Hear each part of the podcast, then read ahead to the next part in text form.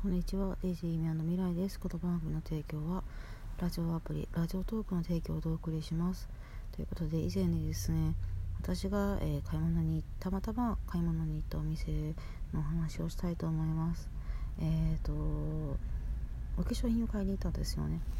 で、あのー、ちょっと高めのやつだったんで、あのまあちょっと、販売員のその美容院さんに、選んでもらおうかなと思ってたんですけどもその日がたまたまポイントが倍の日でお客様がすごい混んでたんですよ。それで、えーと、そのお店のカウンターが2つしかなくてでその美容部員さんも2人しかいないんですよね。で薬局の人も混んでて、まあ、レジで精一杯っていう感じのお店だったんですよ。で結構店内うろちょろされてるお客様がたくさんいらっしゃってでもうやっぱ、あのー、ああいうカウンセリングっていうのは長いので、ね、時間が一人一人長いんで皆さん、あのー、パッと売り場を見て混んでるようだったら帰られるお客様が結構いらっしゃってで私も時間がなくて結局買わなかったんですけどもすごいもったいないなと思いました。もっとなんかカウンセリング化粧品のねコーナーの人を増やせばもっとそのお店も売れるし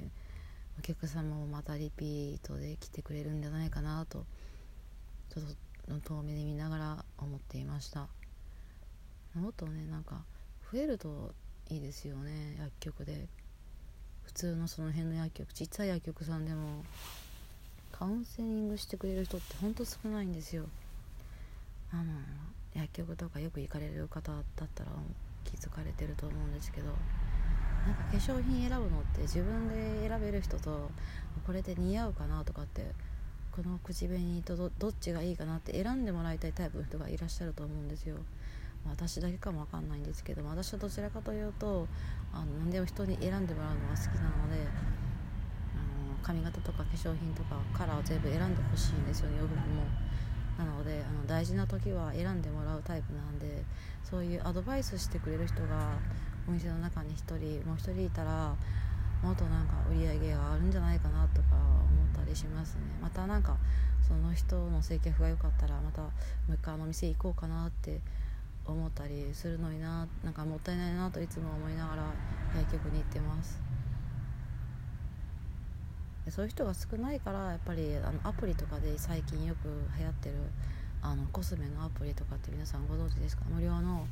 あのこれ使ってみたみたいなあのこれ使ってみた感想とかあとはあの色合いとかですね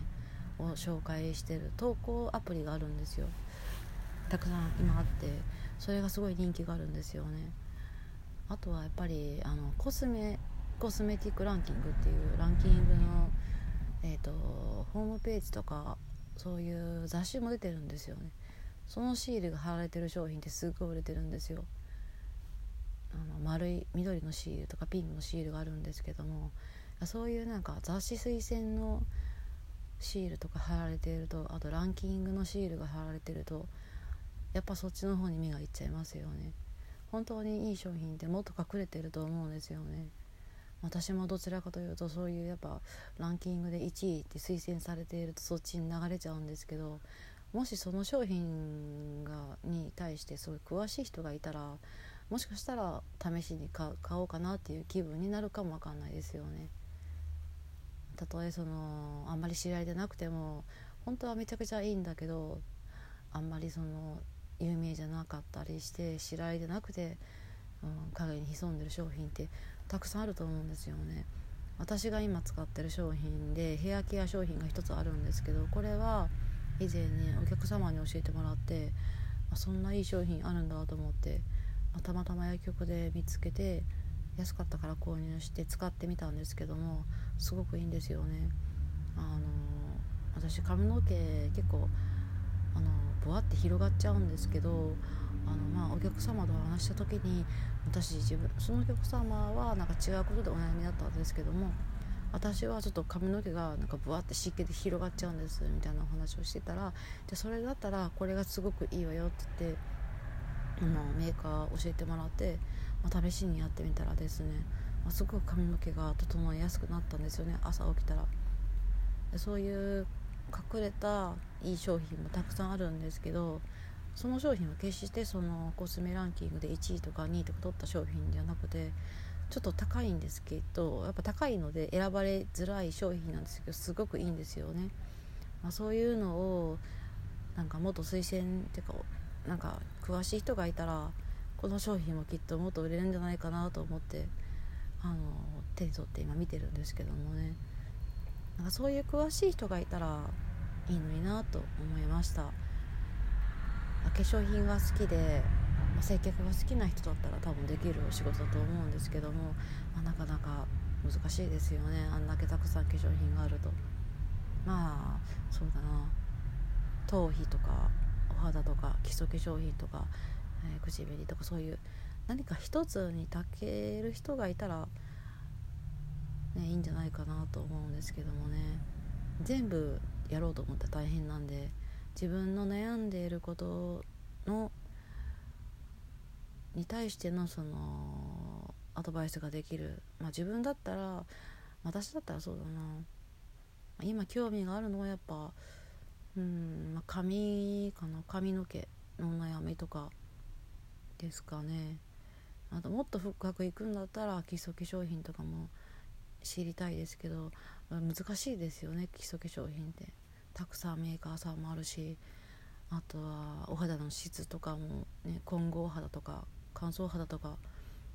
あとは赤赤み赤み肌とかなんかあのいろいろありますよねクマの種類とかもたくさんあるんで、